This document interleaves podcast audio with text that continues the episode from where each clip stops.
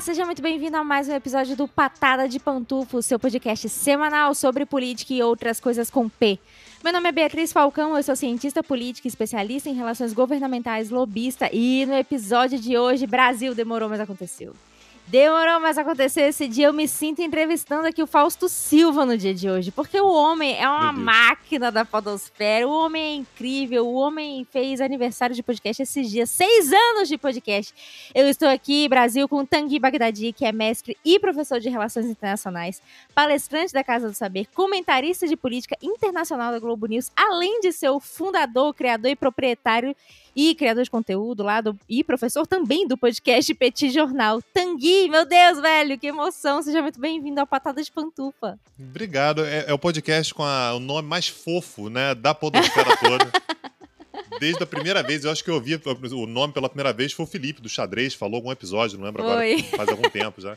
Falei, cara, patada de pantufa, cara, que nome maravilhoso. Então tô, tô aqui no Patada de Pantufa. Aqui a gente só fala sobre coisas com P, Tanguy. Você foi convidado para esse... É Petit Jornal, Eu exatamente. sou um professor de política internacional do Petit Jornal, todo no lugar certo. Caralho, velho, olha só, é o match perfeito. Nunca antes na história desse podcast um match tão maravilhoso. Tanguy, velho, eu vou falar uma coisa pra você. É não raro os pantufers, que são os ouvintes do Patada de Pantufa, são os pantufers, eles me pedem pra comentar algum fato de política internacional, de acontecimentos gerais do mundo aí, do mundo lá fora. E eu sempre falo, bicha, eu não vou comentar pelo seguinte: tem pessoas na internet que falam, que fazem isso muito melhor do que eu. E se for pra passar vergonha, prefiro não passá-la em público. Prefiro passar, sabe, aqui no, no, no aconchego do meu lar, no aconchego aqui da- das minhas quatro paredes. Então, não faço comentários sobre política internacional. Inclusive, a galera, na época que o Trump se perdeu a eleição, ficou, caralho, Bia, comenta, não sei o que. Eu falei, não comentarei. Não comentarei, porque o que eu tenho pra acrescentar é nada, bosta. Então, vai ouvir Petit Jornal, vai ouvir Xadrez Herbal, vai ouvir a galera aí que fala sobre política internacional, porque certamente agregarão coisas mais do que eu. E, e, e Tanguy, você fala sobre isso, né? Só, só que qual que é o problema, Tanguy? Onde é que eu tô querendo chegar com essa minha introdução aqui? Qual que é o problema?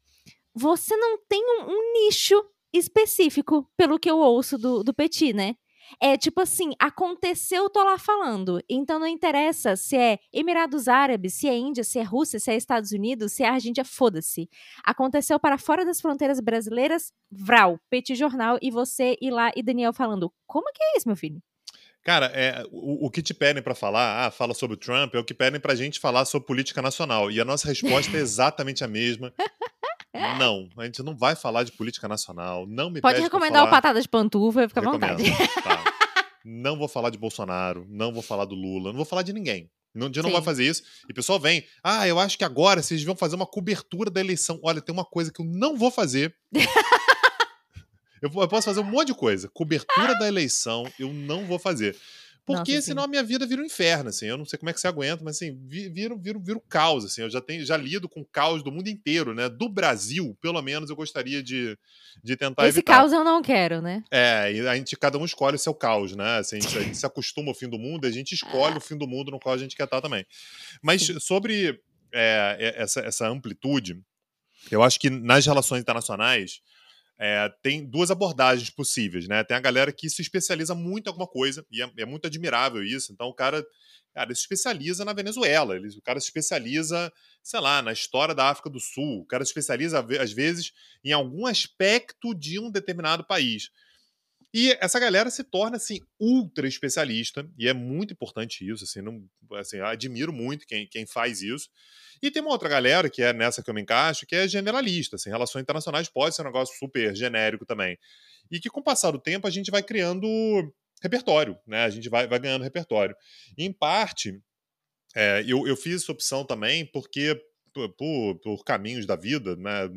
Não necessariamente eu escolhi isso racionalmente, mas eu comecei a dar aula lá em 2007 para a galera que quer ser diplomata, né? Então, para o pessoal lá que quer fazer o Estudo Rio Branco e tal. Então, tem uma prova que é de política internacional e que é um mundo que cai ali dentro. Então, eu, eu me acostumei a falar sobre política externa brasileira, União Europeia, Oriente Médio, é, Ásia, segurança, teoria de relações internacionais, é, geografia política.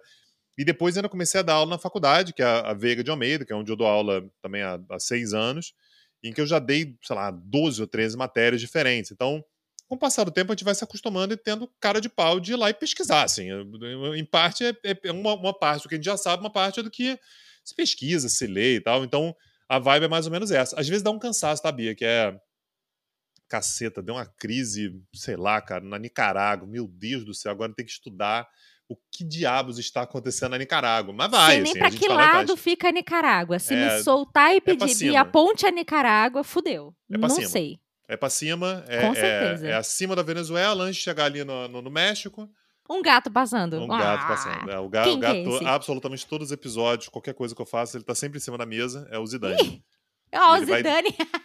E ele vai deitar aqui no lugar dele, então assim, ele não incomoda ninguém, porque ele deita aqui, eu só tenho que tirar tudo do lugar. Show, Ele senão ele derruba tudo. É isso. Show. Getúlio também faz isso. Getúlio Get- deita aqui na minha. É Getúlio e Juscelino, minha, minha dupla. É, Juscelino, inclusive, tá ali, tá dormindo. Você pode ver a bunda dele. eu tô né? vendo ele, tô vendo, tô vendo. Perdão, perdão, continue. Não, era isso, era isso. Então, assim, a, a vida é uma loucura por causa disso, porque é isso, assim, estoura um negócio no, no Afeganistão. Aí eu começo a receber mensagem. Eu, na verdade, eu fico sabendo que deu merda em algum lugar pelas mensagens. Começa a chegar, Tanguy, você vai comentar o que aconteceu em Mianmar? Eu falo assim, opa, aconteceu alguma coisa em Mianmar. E aí eu vou correr atrás pra poder comentar aquele assunto. Gente, ai que bom. Eu fico, eu fico mais tranquila em saber disso, porque comigo também acontece algo muito similar. Às vezes eu recebo umas DMs assim, tipo, Bia, você vai falar sobre aquele determinado assunto? O Lira falou não sei o que, meu Deus do céu, o que, que o Lira falou, meu pai? Ah, Bia, que aprovaram, aprovaram, apresentaram, sei lá o que, tal projeto. Eu falei, meu Deus, que projeto é esse, meu pai?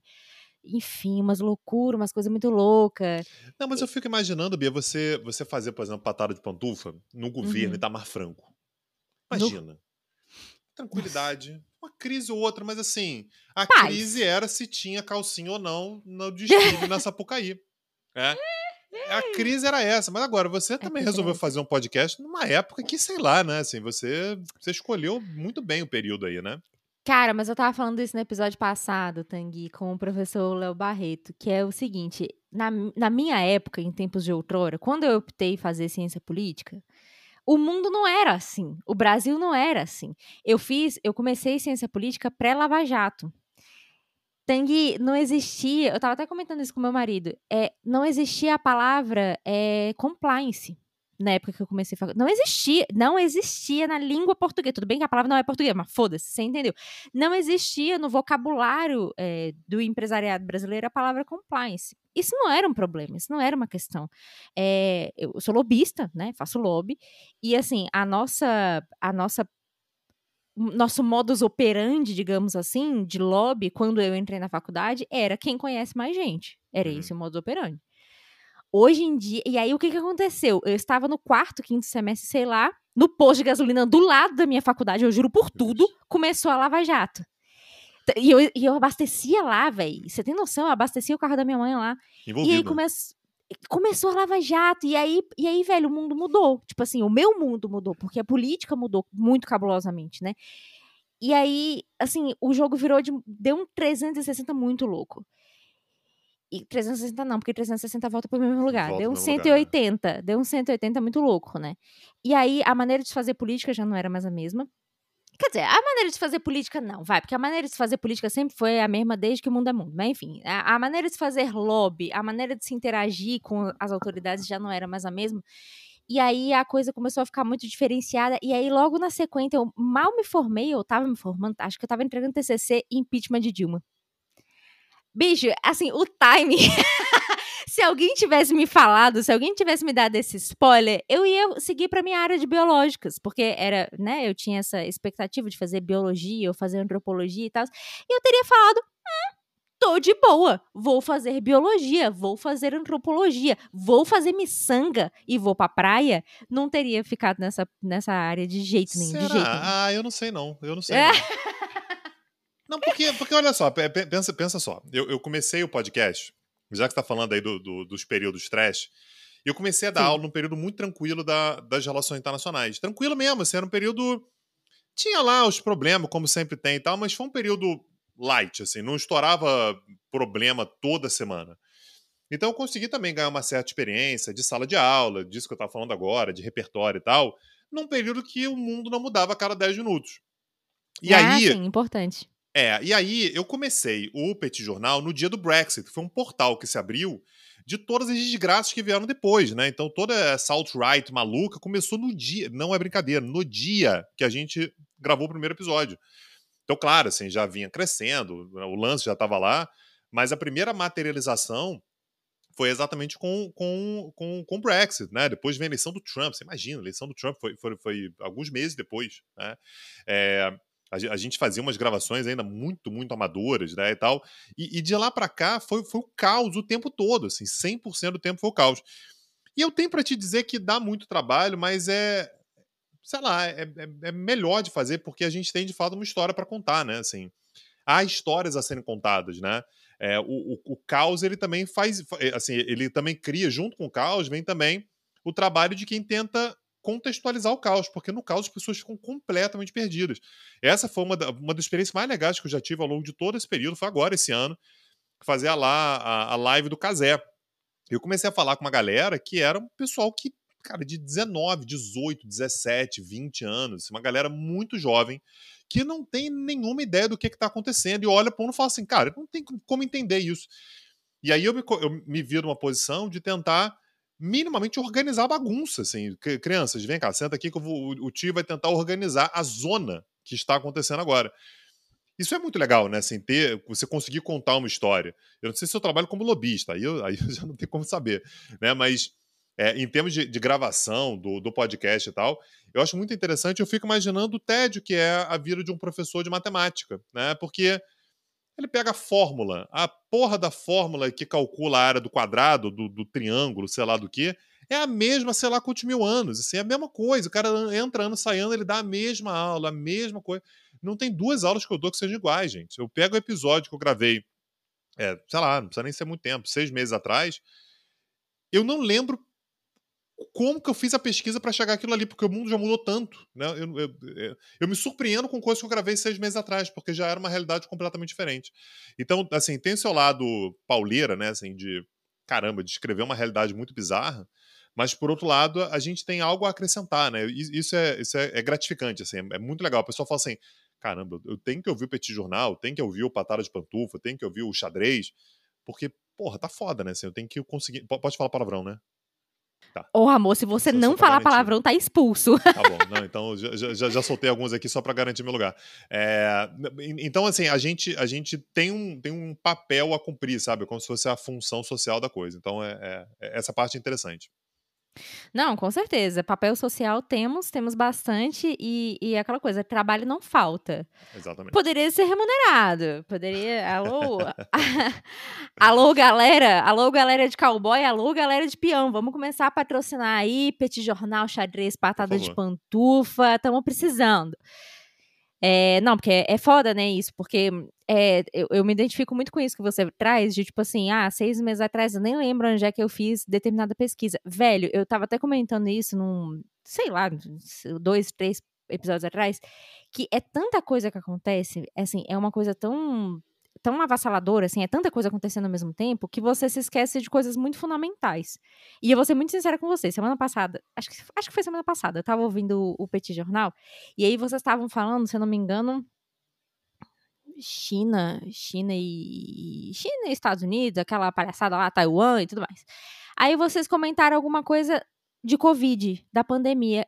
E, velho, na hora, assim, sabe aquele pensamento que te bate, assim, por um milésimo de segundo, assim, sabe? Dá, dá aquela pedradinha, assim, na sua testa. Eu esqueci que tinha pandemia. Só o fato mais importante do século até aqui.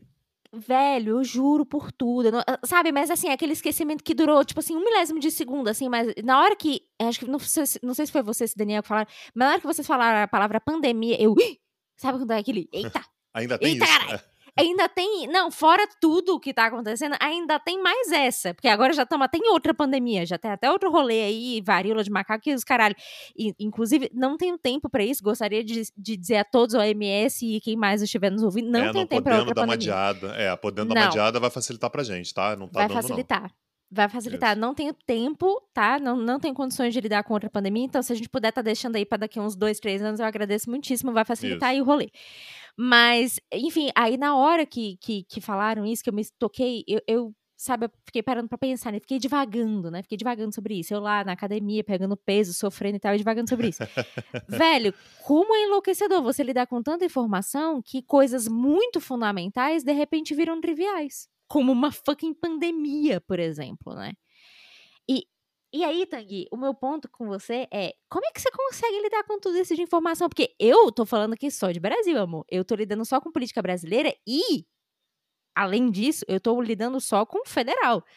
Eu nem, eu nem me meto aqui a falar de, de treta de estados e municípios, porque isso daí, amor, isso daí é um. Nossa, isso daqui é um rolê à parte, isso é uma treta que não acaba nunca vai ter que abrir outro episódio, patada de pantufa, patada de pantufa versão estados e municípios. Não tem tempo para isso. Você cobre mundo, meu filho. Como é que, como ah, é que então, você lida mas, com isso? Mas é porque, assim, dá a ilusão de que eu tô cobrindo o mundo 100% do tempo, né? Na verdade, eu tô cobrindo os lugares que tá dando mais problema em determinados momentos, né? Porque assim. Onde é, a merda é maior, né? Onde a merda é maior, mas é, mas, é, mas é literalmente isso, assim. Onde é que eu tenho a, a história mais absurda para contar e que seja mais necessária para quem está ouvindo. Até, até um tempo atrás, a, a, gente sempre teve, o Petit Jornal ele sempre teve a proposta de ter vários episódios por semana. Até porque o, o, modelo inicial que a gente tinha no podcast era de episódios de 5 a 10 minutinhos, né? Então era, eram vários episódios mais curtinhos. Então, é, assim, a gente é, fazia um episódio semanal, né? Que era mais longo, que era bate-papo. E aí era eu e o Daniel, e a proposta inicial era durar 10 minutos. A gente nunca conseguiu fazer durar 10 minutos. Aí ficava ali na casa dos, dos 20, 18, 20 minutos, era, e era isso, a proposta era essa. E a gente fazia essas colunas individuais. Eu juro para você que até, sei lá, dois anos atrás, a gente ficava procurando pauta. A gente olhava para um e falava, caramba, o que que. Não, essa aqui não, não é boa, essa aqui também não e tal. E aí, no ano passado, eu, eu lembro que. Aliás, faz, faz um ano, né? Quando, quando teve o lance lá no Afeganistão, é, a gente começou a fazer é, dois episódios mais longos por semana. Então, o equivalente a dois bate-papos por semana. Porque começou a ter muito assunto. Assim, os assuntos começaram a se avolumar e a gente falou, cara, só com o que a gente está fazendo não vai dar conta, assim, é, não, não, tem como. A gente já falou várias vezes do, do, xadrez. O xadrez faz um episódio semanal de quanto tempo? Três horas? Quatro, quatro horas? Quatro horas, é, tem episódio de né? quatro né? horas, cinco horas. Umas coisas assim porque isso dá a dimensão do tamanho que é a coisa, assim, do, do da quantidade de informação. Nunca e foi não acaba, né? E pois eles é, poderiam fazer exato. episódio de 24 horas e ainda é teria pauta. Porque nunca foi nossa intenção esgotar o mundo, até porque tem o xadrez, né? Então, assim, se o xadrez vai falar sobre todas as tretas, a gente vai escolher algumas. E aí, quando começou a guerra, a gente começou a ver que, cara, não dá para fazer episódio a cada três dias. Tem que ser episódio todos os dias. Então a gente chegou a passar, acho que três ou quatro semanas, gravando, inclusive, sábado e domingo. Assim, absolutamente todos os dias. E aí a gente se deu uma folga de dois dias na semana, mas a gente começou a fazer esse episódio mais longo é, cinco vezes por semana. Bia, não falta pauta. Não, não, não tem um dia que a gente fala assim: ah, hoje eu tô sem pauta. O que é mais comum é eu separar 10 pautas só para mim. Tá? O Daniel seleciona as dele, eu separo 10 pautas só para mim. E dessas 10 eu seleciono quatro para de fato abordar. Às vezes cinco, assim, quando eu dou uma aloprada, eu boto cinco. Mas é inacreditável a quantidade de assunto, né? Então, é, na prática, eu não estou cobrindo o mundo todo o tempo todo, né? Mas se der uma, um problema em algum lugar, eu foco naquele lugar ali. E aí eu puxo normalmente informações de coisas que eu já tenha feito. E aí eu tenho né, uma organização aqui dos meus episódios. Então, aconteceu uma coisa na Tunísia. Aí eu jogo lá Tunísia nos meus arquivos aqui e vejo quais foram os últimos comentários que eu fiz sobre a Tunísia. E aí isso me contextualiza acerca de pesquisa que eu já fiz no passado. E aí eu vou atualizar aquilo ali e leva para o episódio. Mas na, na prática é, é, isso, assim, a gente é, acaba fazendo uma seleção de qual, qual, é o fim do mundo que a gente vai descrever naquele momento, né? É o narrador do, do, do, apocalipse, né? O que a gente faz no Petit Jornal. O apocalipse da semana. É, é três pontinhos. É. Mas, Tanguy, eu entendo que você, você e Daniel evitem a trazer a pauta Brasil e tudo mais, até porque entendo que é, é outro rolê, não é exatamente o rolê de vocês, mas mas, a gente não pode negar aqui, né, Tanguy, que as autoridades brasileiras adoram falar coisas que, não raro, têm impacto na política externa e não necessariamente bons impactos, né? E aí você, assim, eu penso que assim, não tem muito como ignorar, né? Não, não tem muito como. É, o Paulo Guedes, que chamou a primeira-ministra da, da, Foi da França? Foi da França, né? A, a, a, a primeira dama, desculpa, isso, é, é, isso, é. a esposa do, do primeiro-ministro, né? A primeira dama de feia. É, e depois aí depois ele vira e fala que não precisa, não precisa de, de França, não precisa de comércio com França, com a Europa, que ninguém liga para a Europa. É difícil ignorar. cara do Tanguy tá ótima. Me dá um cansaço isso, me dá um cansaço. Um cansaço. Bem-vindo ao clube, Tanguy. Ai, cara. Clube dos Cansados com a política nacional. É, unidos, unidos, unidos venceremos. Não, pois é. Aí quando assim, quando acontece um negócio desse, eu, eu, eu falo pro Daniel, Daniel, não vai ter como a gente evitar, né? Ele, aí ele faz a minha cara de cansado, fala assim, é, não vai ter como evitar. E aí a gente fala, mas assim, política externa, né? Aí a gente comenta, até porque política externa, como eu já, falei aqui, né? Eu sou professor há muito tempo de candidatos para a carreira diplomática é o assunto mais importante, né? Então eu tenho muita familiaridade com a história da política externa, com formação da política externa, planejamento e tal. É, participei aí da formação de, né, da, da, da, da preparação para aprovação de, sei lá, algumas centenas de diplomatas brasileiros. Então é, é um tema que, com o qual tenho familiaridade e uma certa facilidade. Então, é, são temas que a gente acaba comentando, mas a gente tenta evitar porque, assim, é uma questão de preservação. A gente já se, já se expõe muito, você sabe que podcast é uma exposição muito bizarra. A gente Bizarro. já comenta em Globo News, né? O Daniel muito mais do que eu, mas já tem Globo News, a gente já é taxado de comunista por causa da Globo News. A gente é taxado de lambibota de Yankee por causa da Globo News, a gente é taxado de tudo por causa de, de Globo News. É, então, assim, tem alguma coisa que a gente precisa se preservar. Então a gente comenta da porteira para fora. Só que, sim, quando a gente começa a comentar sobre a política externa, não, não dá, né? Assim, o próprio tom da gente já mostra o que, que a gente acha sobre eh, essa desgraça que está acontecendo, né? Enfim, ao longo dos últimos tempos. Então, mas, é, essa é a parte que a gente faz tentando não mergulhar demais na lama. Assim, a gente bota o pezinho na lama, mas sem mergulhar nela, porque temos escafandristas né, da, da, da merda eh, especializados, como, por exemplo, patada de pantufa. Cara, pois é. E é uma parada que eu fico sempre muito é, muito com o pé atrás, assim, porque é aquela coisa, né? A gente vai comentar. Comentar o quê? É, assim, tem, tem coisas que elas são autocomentadas, né? Elas são autocomentadas. Então, a, a, a, última que eu, eu, eu confesso pra você que eu evito, tá, gente? Eu evito, eu evito mesmo. Ah, Bia, mas você deveria acompanhar. Eu sei, eu sei. Eu sei que eu deveria, eu sei. Mas eu eu me resguardo, eu gosto de resguardar minha paz interior, o que sobrou dela, né? O meu zen budismo aqui que eu tento, né? Aos trancos e barrancos. Então, assim, não dá para acompanhar tudo. Mas, às vezes, eu sou atropelada por certas coisas. Como, por exemplo, a última, o último videozinho que eu recebo do Paulo Guedes, falando que é exatamente isso, né? Falando que não, ninguém precisa de Europa, não. Se vocês não quiserem fazer negócio com a gente, é foda-se. Não, não, tem, não tem nada a ver, vamos seguir em frente, vocês não são as únicas pessoas do mundo. Eu acho um detalhe importante dizer que a Europa é, é tipo, quase metade do mundo, mas foda-se, né? Um continente inteiro é Europa, mas não, não importa pro Paulo Guedes, pro Paulo Guedes a Europa é, é tipo o Pindamonhangaba ali. Não, não, não... não, e o comércio do Brasil com a Europa é similar ao comércio do Brasil com os Estados Unidos, é só isso. assim, é, Sim, é, é inacreditável, é inacreditável falar uma coisa dessa. Assim, é, é absolutamente descolar da realidade. É, é, de, é de uma desonestidade intelectual horrorosa, porque você toma a França como se a França fosse um, negócio descolado do resto dos seus vizinhos. E a França é o segundo país, talvez o país mais importante da União Europeia nesse momento, porque a Alemanha está numa crise de liderança, saiu a Merkel, entrou o Olaf Scholz, que convenhamos, né, assim, não é uma grande figura de liderança. O Macron, Quem é então, esse, né? é, pois é, o Macron ele tem uma posição de força nesse momento dentro da União Europeia é um país com quem o Brasil faz um comércio diminuto? É, mas, mas é, é, um, é uma parte do comércio importante, do, do, comércio com a União Europeia como um todo. Então, assim, o comércio do Brasil com a China é de 135 bilhões de dólares, foi no ano passado. Pô, sim, é muito, é. O comércio do Brasil com a, com a Europa, é, com, com, a União Europeia, é de mais 70 bi. 70 bilhões. É, lembrando que o comércio que a gente faz com a China é um comércio que não é um comércio de alta qualidade para o Brasil. O Brasil vende para a China basicamente soja, minério de ferro e petróleo. É isso, assim, sei lá, mais de 80% do que o Brasil vende para a China é soja, minério de ferro e petróleo. Então não é. É um comércio que tem muito volume. É, mas não é um comércio que vai desenvolver o Brasil. O comércio do Brasil com a Europa é mais, um pouco mais saudável né, para o Brasil. É, é, claro que não se compara. Assim, o comércio do Brasil com a, com a América Latina é muito mais interessante. Claro que é. O Brasil vende produtos manufaturados e tal. Mas ainda assim, você dizer que não precisa da França é, é de uma loucura que me dói ter que comentar. Né? Assim, é, é horrível ter que falar alguma coisa sobre isso. Mas não tem jeito, né? A gente se colocou nessa, a gente vai ter que comentar esse tipo de coisa, né? Dizer que a França não importa, né? Porque é uma insanidade.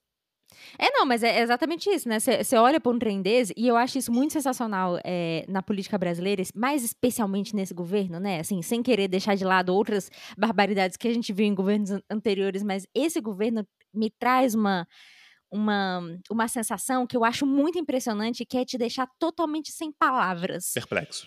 É, perplexo, absolutamente perplexo. Que é tipo assim, ah, comente isso aqui. Aí você vê um ministro de Estado falando uma bobagem dessa, um presidente da República falando qualquer outra coisa, e você, e você fica totalmente apaspalhado das ideias. Você fala, eu vou comentar o quê? O, o que você quer que eu diga? Você quer que eu faça uma análise sobre isso? Tipo, gente, é autoexplicativo. Isso é um absurdo. Assim, eu, eu não tenho palavras. Eu posso ficar 10 minutos falando absurdo, absurdo, absurdo, absurdo. E termina, sabe, não tem, não, não tem muito o que comentar.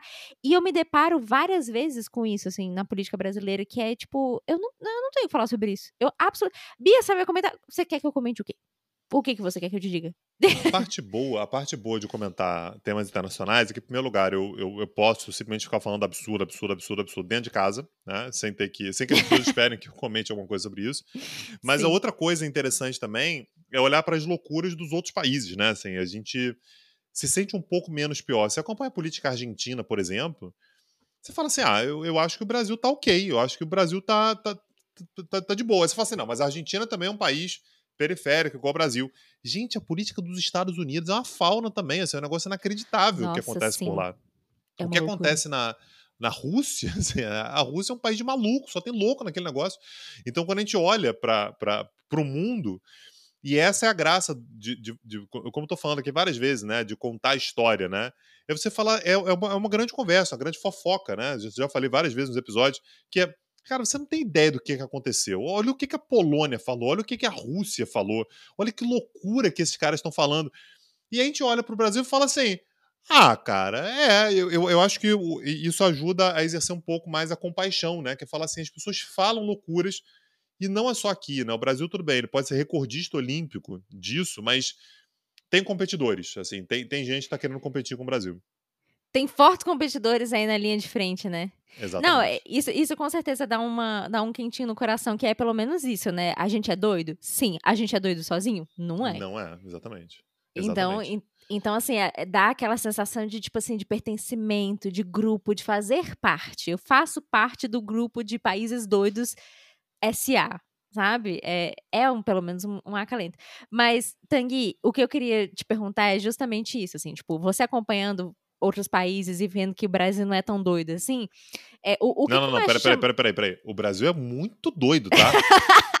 Isso eu não falei, não. O Brasil é muito louco. O Brasil é uma parada assim inacreditável. O Brasil é o país que permite que exista um podcast como o Medo e Delírio em Brasília, tá? Assim, ah, sim, ali, é. é. É, isso, assim, é, é, o Brasil é completamente esquizofrênico. O que eu tô dizendo é, uhum. a gente relativiza um pouco vendo os outros países, só, só para deixar a minha parte aí. Não, é justo, é justo. Você não poderia pensar num medo e delírio na Suécia, por não, exemplo. Pois é, medo, e delírio em Estocolmo. Não, não, não tem, exatamente. Não teria como, realmente, não. Justo, justo. É, então, vamos, deixa eu reformular então a pergunta. Você acompanhando outros países e vendo que da, do, da, do mar de loucuras que há no mundo, o Brasil está numa escala ok no Isso. nível da aceitabilidade da loucura, enquanto uma grande esquizofrenia coletiva que nós estamos inseridos, chamada planeta Terra, é, o que, que mais chama atenção, assim? O que, que você olha e fala, carai, Teletumbie, isso daí realmente a galera tem que estar tá, o quê? Cheirada num, num pó de armário velho. Não sei, sabe? O que te chama atenção assim? Você fala, não, realmente isso daí. Isso, isso nunca aconteceria no Brasil. Você já teve essa sensação? Você não. lê uma notícia e. Eu espero, eu espero tudo do Brasil. Eu espero qualquer coisa pra você. Eu espero qualquer coisa do Brasil. Cara, me chama atenção é, o quanto as pessoas acreditam nas narrativas que elas mesmas criam, né? Assim, as, é, sei lá, comparar o governo Trump, por exemplo, foi um negócio muito sui generis, né? Assim, o cara cria umas teorias que não é possível que alguém acredite nisso. Você vai ver os caras de fato acreditam naquilo, né? Então a gente passou dois anos ali, né, entre, entre 2016 e 2018, fala assim, caramba, cara, os caras são muito doidos, né? Até a gente ter a versão é, é, potencializada, né, do Trump. A gente fala assim, olha, é assim, é, é, foi isso que eles viveram lá, né? Assim, um negócio que, que dá pra gente viver aqui. A gente tá dando um curso agora, né, no, lá no, no Petit Cursos, sobre a Argentina. E, cara, a história da Argentina é um negócio inacreditável. A Argentina era uma das maiores economias do mundo no final do século XIX, início do século XX. E é um país que se perde exatamente nos discursos internos, assim. Você cria discurso e você acredita naquele discurso e você faz, você aplica né, aquilo que o discurso te, te, te recomenda é, a vigésima potência. Você vai com tudo. E obviamente que vai dar errado, né? Você, qualquer pessoa sã olha para aquilo e fala assim, cara, você vai dar errado. E a pessoa, e aí o, o país é como se ele te respondesse assim, não dá errado nada. Isso aqui você, você não sabe o que está falando, porque você não conhece a Argentina. E dá errado. Óbvio que dá errado. E vai dando errado, vai dando errado, vai dando errado. É, a, a, a, guerra da, da, da, da, Rússia com a Ucrânia agora também, assim, as justificativas são inacreditáveis, assim, a quantidade de erros de parte a parte, a quantidade de, de de, de, argumentos trapaceiros, né? Assim, tanto da OTAN, quanto dos Estados Unidos, quanto da Rússia, quanto da própria Ucrânia e tal, são as coisas que são muito doidas, né? O que se torna um prato cheio pra gente, porque a gente, descrevendo essa, essa insanidade toda, a gente tem muito assunto, não falta assunto, mas você me perguntar se tem alguma coisa que me impressiona, olha, são muitas coisas que me impressionam. Eu só faço o meu podcast porque as coisas me impressionam muito. O dia que eu achar que nada mais me impressiona, eu largo esse negócio eu acho engraçado isso, né? A história tem, tem muito disso. Eu não, não sou historiadora, não, não gosto de me meter nisso, mas tem, tem certas coisas que é, a história ela banca meio que uma mãe de Ná, né? Especialmente falando de, de política internacional e tudo mais, a, a história é meio que uma mãe de Ná para certas coisas. No sentido de que, olha, deu merda num país que tentou uma, uma coisa XPTO, não interessa. Tentou uma coisa X. Deu merda grande. E aí, ao invés da gente falar, show, não vamos tentar a mesma coisa. Ou vamos tentar isso aqui para uma abordagem diferente. Que, não, vamos fazer a mesma coisa. Aqui vai dar certo, porque somos convictos. Aqui a gente é vida louca, aqui a gente é muito doido. Eu acho isso tão impressionante, porque eu, eu não sei, assim, será que isso é uma característica, sei lá, humana? Assim, da gente, da gente olhar as coisas e achar que, na nossa prepotência, que a gente realmente é melhor que todo mundo e que a gente vai fazer dar certo, muito embora tenha dado errado todas as outras vezes. Sabe assim o que eu quero dizer? Eu acho que isso é, é muito. É, é sintomático que a gente está passando no Brasil nesse sentido, porque não é original. Não é uma coisa, ah, não, tipo, ah, não, o Brasil inventou a extrema-direita, o Brasil inventou. Não, não. É, então, é dado, mas, né? mas aí tem, tem, tem uma questão que, que eu acho particular do momento que a gente está vendo agora, que é o fato de que a extrema-direita ela virou agora pós-estruturalista. é da ciência política, vai entender o que eu estou dizendo. Ela é pós-estruturalista porque agora tudo é discurso, né? É discurso para cá, é discurso para Essa sempre foi uma característica da esquerda, né? A esquerda sempre foi a de pensar na desconstrução da sociedade, é, é, denunciar a estrutura de classes, né? E que um determinado discurso burguês ele não poderia ser comprado pelo proletariado e tal. Isso é atualmente é instrumentalizado exatamente pela extrema direita. E que é importante dizer, por exemplo, quando você diz, né, que é, deu errado nos outros lugares, dá para ver claramente que você faz parte de algum tipo de conspiração é, marxista, leninista, maoísta, alguma coisa assim. Trotskista. Porque, trotskista, porque você está dizendo que o que aconteceu nos Estados Unidos deu errado, quando na verdade o que aconteceu nos Estados Unidos foi dar certo. O que o Trump estava fazendo era conduzir tudo para o caminho correto e é, é, era aquilo que deveria ser feito. Então, as coisas elas e aí a esquerda sendo... deu um golpe na eleição, né? É isso, é, é roubou e tal. Então, as coisas elas acabam sendo apresentadas como discurso, né? Esse aqui é um discurso, aquilo também é um discurso. Então, isso, isso acaba sendo quase que uma, sei lá, uma doença autoimune, né? Porque você não tem como é, determinar claramente um, um critério para dizer o que, que deu certo e o que, que não deu certo, o que, que funcionou e o que, que não funcionou, o que, que é um elemento de êxito e o que, que não é. Então, isso, isso acaba fazendo com que as pessoas, elas, assim, é, sei lá, eu, eu não sei se você tem alguém na família, eu não tenho. Mas, assim, as pessoas que eu vejo que falam assim, pô, na minha família tem gente que é bolsonarista, é de acreditar em qualquer coisa, mesmo que seja uma insanidade completa. E se você disser que aquilo não é verdade, vão dizer que é discurso. Então, se, se torna um problema, que ah, não vamos repetir o que aconteceu nos Estados Unidos. O que essa galera vai dizer é, por que não? Nos Estados Unidos deu certo, não é que deu errado. Então esse é o problema, né? Assim, é, existe sempre a possibilidade de você argumentar que a experiência do outro lugar foi a correta e que aquilo tem que ser aplicado novamente. A tal da narrativa, né? Exato. A galera tá, tá, tá, muito na moda essa, essa coisa de, de narrativa. Tudo agora é narrativa. Tudo agora é narrativa. Eu acho um puta saco essa história de, ah, não, porque é narrativa. Assim, é, o nome disso é, é. Enfim. O nome disso é palestrinha, gente. O nome disso é palestrinha, com entendeu? P, é. É, com, com, de com P de patada de pantufa. O nome disso é palestrinha para pegar trouxa.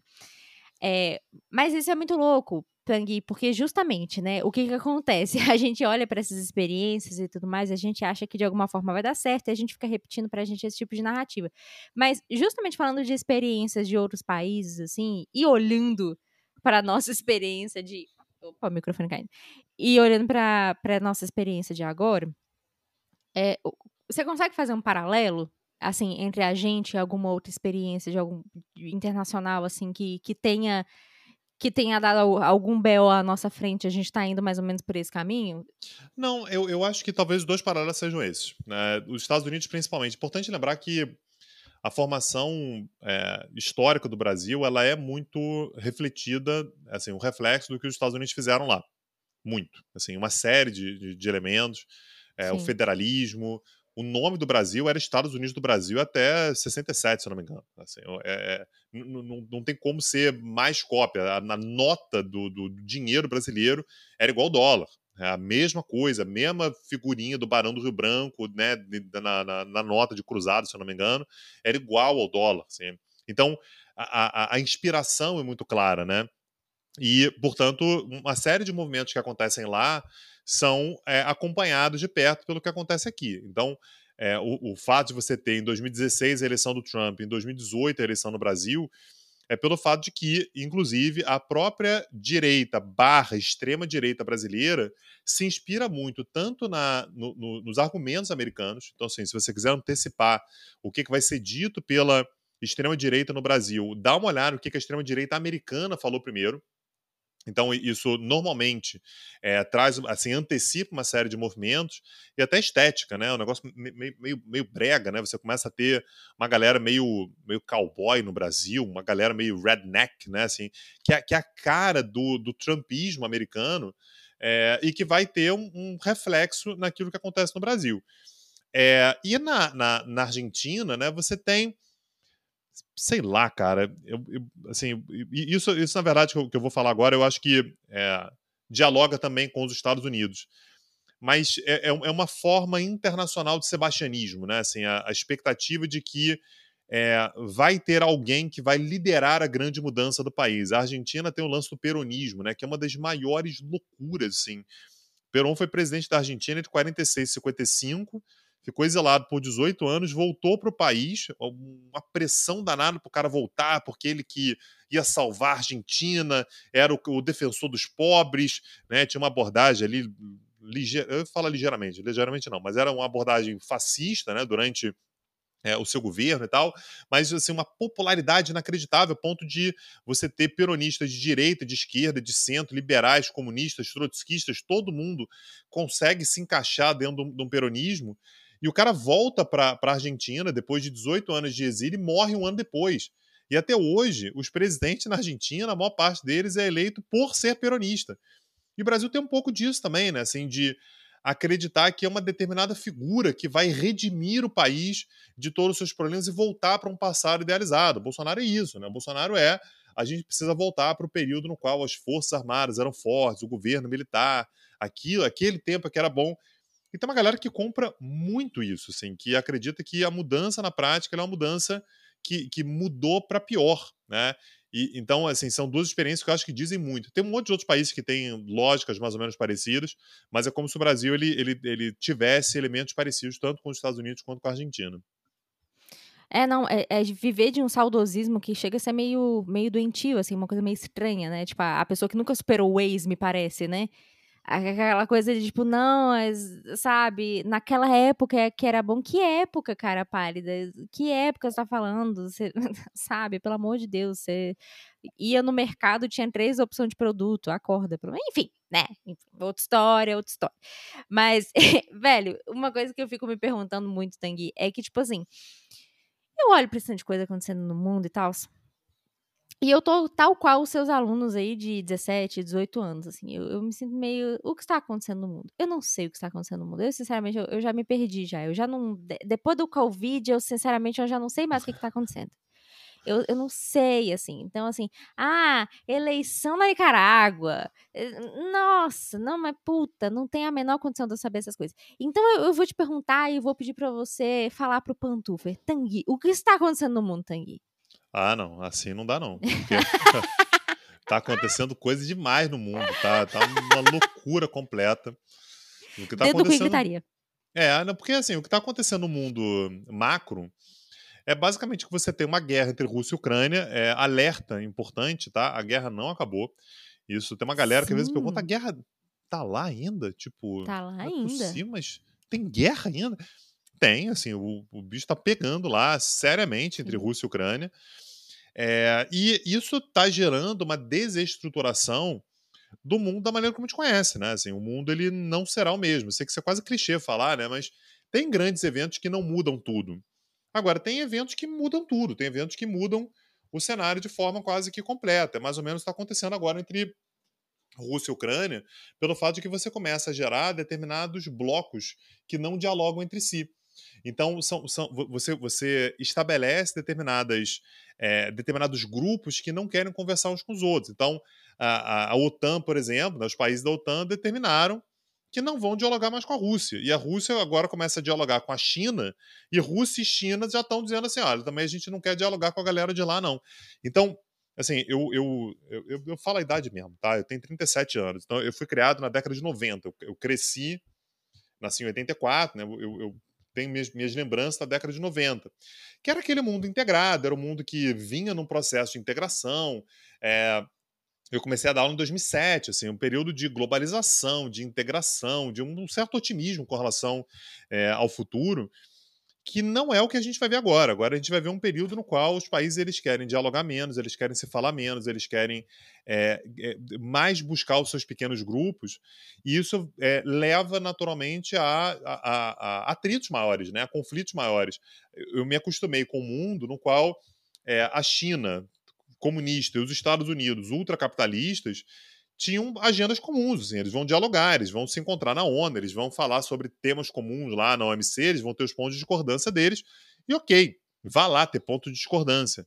Agora vai ser um mundo no qual Estados Unidos e China vão ter atritos tão grandes que a presidente da Câmara dos Estados Unidos vai visitar é, é, é, Taiwan. Taiwan. Que é uma provocação Sim. enorme à China, né? E a China vai fazer operações militares ao, ao redor de Taiwan e vai fazer ameaça aos Estados Unidos. Olha que loucura, gente. está falando sobre as duas maiores potências do mundo, né? Então, é, é, é nesse, nesse ponto que o mundo está. Assim, o, o, mundo está num ponto de risco, né, de, de, de, de, algo maior que a gente não vê há muito tempo. Né? Não acho que vai acontecer uma guerra né, entre as grandes potências e tal, mas de fato são tempos interessantes, mas são tempos perigosos também, bastante perigosos. Cara, é. E isso me deixa meio paspalhada das ideias, né? Essa coisa da guerra da, da Ucrânia e Rússia, inclusive, eu, eu, lembro muito perfeitamente que lá no início falava: não, isso aí vai ser coisa rápida. Vão começar as sanções e isso daí vai ser coisa de uma semana, dez dias, acabou essa guerra. E aí rolou, né? Começou a rolar sanção, sanção, sanção, e que dê. Que dê fim da guerra. É, vai demorar é isso, ainda, né? né? Vai demorar. Assim, não, não, não, não imagino que essa guerra vai ser resolvida rapidamente. Pode botar aí mais meses, talvez alguns anos e tal. Essa guerra vai continuar lá. Não consigo imaginar a Rússia recuando do espaço que ela já, já obteve. Não Sim. consigo imaginar a Ucrânia falando assim: ah, quer saber? Fica aí, pode ficar. A gente para a guerra Toma aqui, essa você merda. fica. É, não queria mesmo, é frio pra cacete aí. não, não, não, quero também. Não vai acontecer. Assim, a gente não consegue imaginar isso. É, eu juro pra você que nesse momento eu consigo imaginar a coisa avançando de uma maneira um pouco diferente com a morte do Putin, com a morte do Zelensky, sei lá, assim, uhum. mas é, é, muito difícil imaginar o mundo sem essa guerra atualmente. É uma é guerra que vai demorar. E, portanto, esses, esses, esses atritos, né, esses, esses, essas diferenças de entendimento acerca da ordem internacional, elas vão demorar ainda, elas vão durar um bom tempo ainda. Então, pode, pode, pode manter no nosso horizonte a guerra da Ucrânia. Eu sei que o pessoal acha que a guerra acabou e tal, mas a gente, assim, essa guerra ela vai voltar a ser assunto muitas e muitas e muitas vezes, não só no Petit Jornal, você pode ter certeza que isso vai ser um assunto que qualquer momento que a gente queira acompanhar o que aconteceu ao longo da década, a guerra vai uhum. ser um dos uhum. elementos mais importantes. Não, e fora que isso tem impacto direto no preço da famigerada gasolina, né? Então... É, tem, tem, tem impacto em tudo, porque se você pensa Sim. que o, o, você vai começar a criar blocos e que a China, por exemplo, vai é, é, deixar de priorizar as relações com os Estados Unidos, isso inflaciona os Estados Unidos. Porque uhum. a China é que produz barato. Então, se inflaciona os Estados Unidos, e, por exemplo, os Estados Unidos começam a aumentar juros, né? Porque na forma de você conter a inflação, você uhum. leva ao aumento de juros no Brasil também. Então não é somente via combustível, é via tudo. Né? O combustível é uma parte, os grãos são uma parte. É, é a capacidade que a gente tem de consumir produtos chineses são uma parte. A China tende a perder escala com isso, né? Se ela perde escala, ela produz mais caro também. Os Estados Unidos aumentam juros, aumentam os juros aqui também. Então, a gente está falando agora, a gente está vendo agora um mundo que está muito inflacionado, essa inflação ela tem sim impacto da, da recuperação da Covid. Então, a gente passou uhum muito tempo de pandemia, e agora o mundo está tentando voltar à normalidade, então você tem uma aceleração do consumo, isso já gera inflação, mas você tem também a guerra, e a guerra não é somente o efeito direto da guerra, mas é o entorno da guerra como um todo. Então, a gente pode, pode é, começar a se acostumar com um mundo no qual a inflação é a parte boa. Ah, o Brasil, a gente se acostumou com a inflação. A inflação a gente está aí, ah, qual é a inflação? Ah, meu Deus, a inflação de 7%. Inflação de 7% aqui no Brasil se chama terça-feira, 9h40 da manhã. moleza, moleza. A gente tira isso. Ah, os Estados Unidos estão chocados que estão com estagflação, né? Que é estagnação econômica com inflação.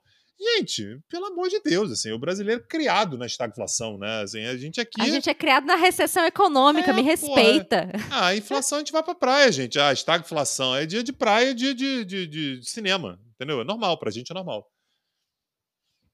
Ai, velho, sim, exatamente. A gente é tão, a gente é tão desgraçado, né? que a gente é acostumado com qualquer bosta e, e, acha, e acha tudo muito bonito. Não, mas é, é, é, eu fico meio. Eu fico meio apaspalhada das ideias justamente por isso, né? Porque, é, enfim, a gente tá tendo uma, uma, uma baixa no preço da gasolina agora, que sabemos que é uma baixa totalmente artificial, né? Já já vai começar a subir de novo. E quando subir, vai, sei lá, pras casas do caralho, sei lá quanto que vai estar o litro da gasolina. E é isso. E aí ainda tem guerra na Ucrânia. E aí a galera esquece que tem guerra na Ucrânia. E se não acaba a guerra na Ucrânia, sabe, o preço da gasolina não, não vai se estabilizar nem tão cedo. E aí a gente tem aqui um, um, presidente que bota a culpa no governador pelo ICMS, sendo que o ICMS foi reajustado pela última vez em 2016. Sabe? Gente, é uma esquizofrenia, uma coisa. Ai, ai não sei, Tanguy, não sei.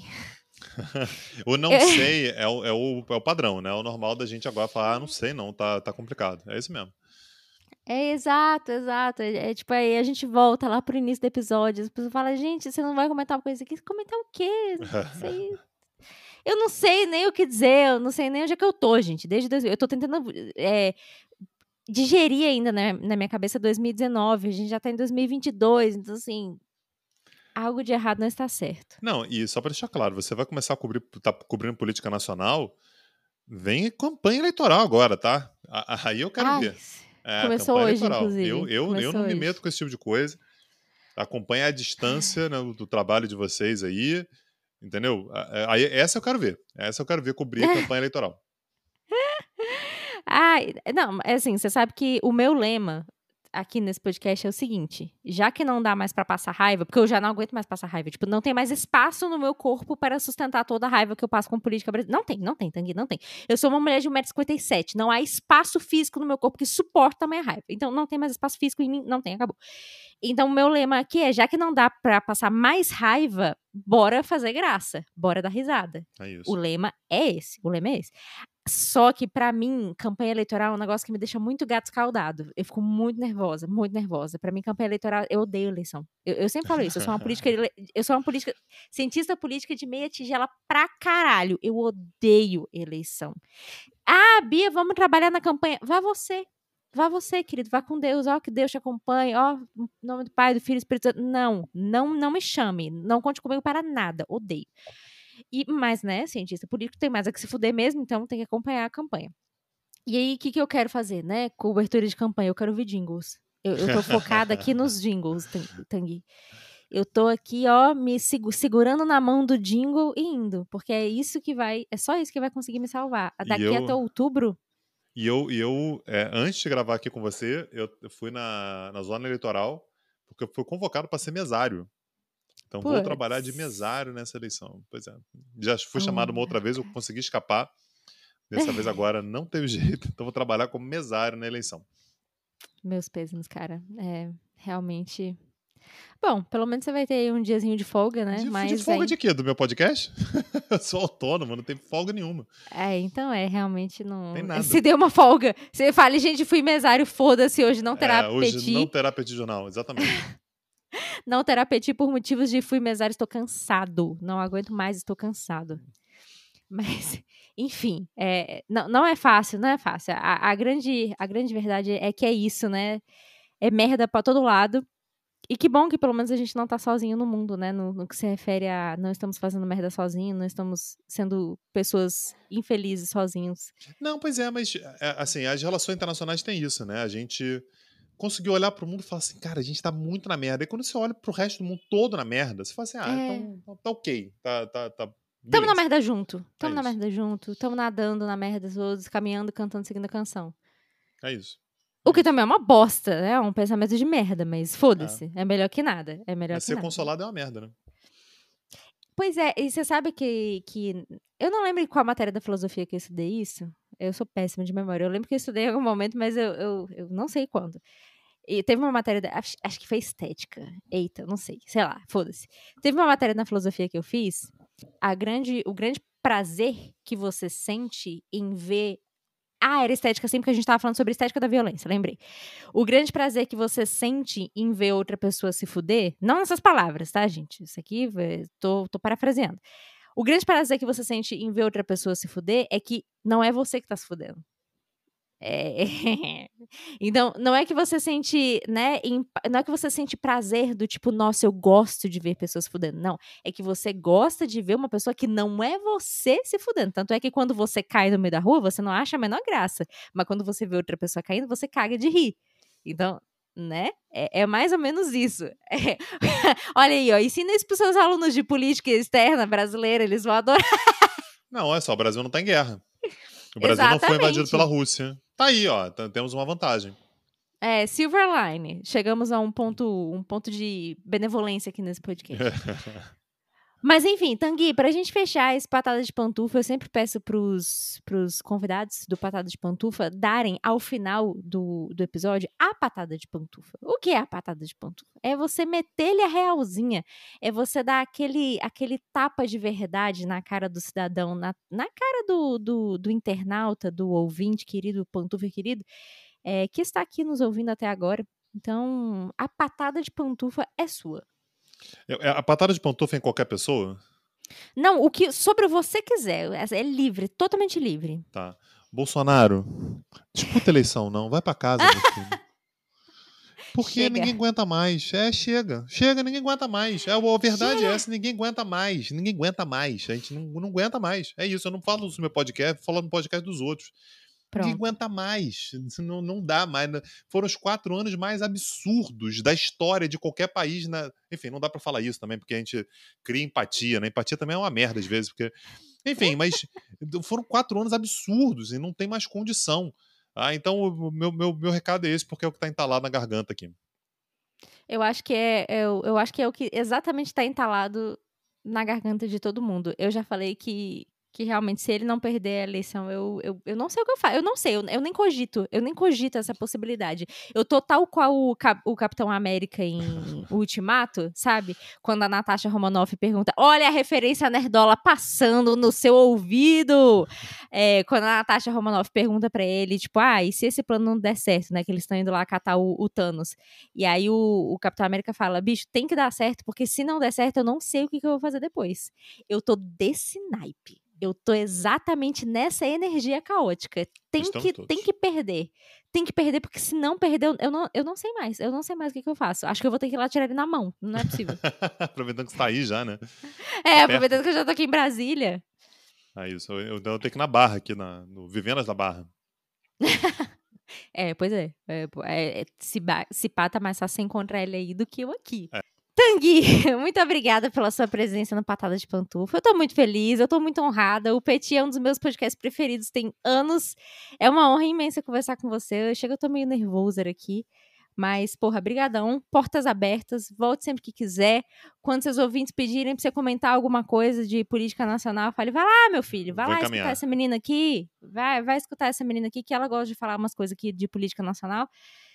E é isso. Nada, Muito obrigada. Eu, eu que agradeço pelo convite. É, adoro o, o, o, o, estilo do podcast, né? Que é falar, conversar, desabafar, né? Essa parte, parte boa, né? De fazer no podcast dos outros, né? Como você abre esse espaço aqui. Sim. Eu te agradeço muito e voltarei. Se me convidar, eu volto.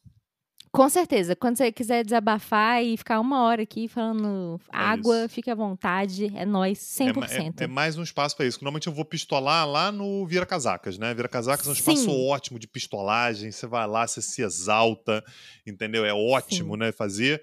E agora é, é, mais um que eu boto na lista. Quando eu pistolar demais lá, aí eu posso vir para cá. Show, show, com certeza. Inclusive, adoro todas as suas participações no, no Vira Casacas. É, eu acho ótimo que é exatamente o, o timing do Vira Casacas, é o, time, é o time do meu treino. Aí eu fico lá ouvindo, malhando, passando raiva. É ótimo, show de bola. Mas enfim, muitíssimo obrigada, Tanguy. Pantufer, um beijo e até semana que vem.